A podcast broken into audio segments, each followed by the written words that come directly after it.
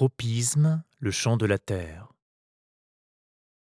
La puissante sève de la terre lancée au monde. Mais ce triomphe projeté, une ombre chuchote. La forêt ralentit ses murmures, les vendanges déjà. Le sentier est loin, on a vécu l'été, on n'attend plus rien. L'air est encore chaud, rare.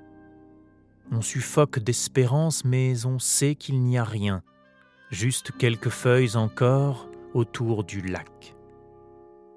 Là-haut, tu le sais, quelques blocs regardent. Derrière les cimes, la glace craque, elle a vécu et revivra. Tu vois pourtant ce soleil, tu crois encore sauver l'été, tu dois regarder vers la vallée. Des herbes se pressent, des insectes miment une autre symphonie désarticulée. Scherzo de l'humus. On bascule du sol au ciel.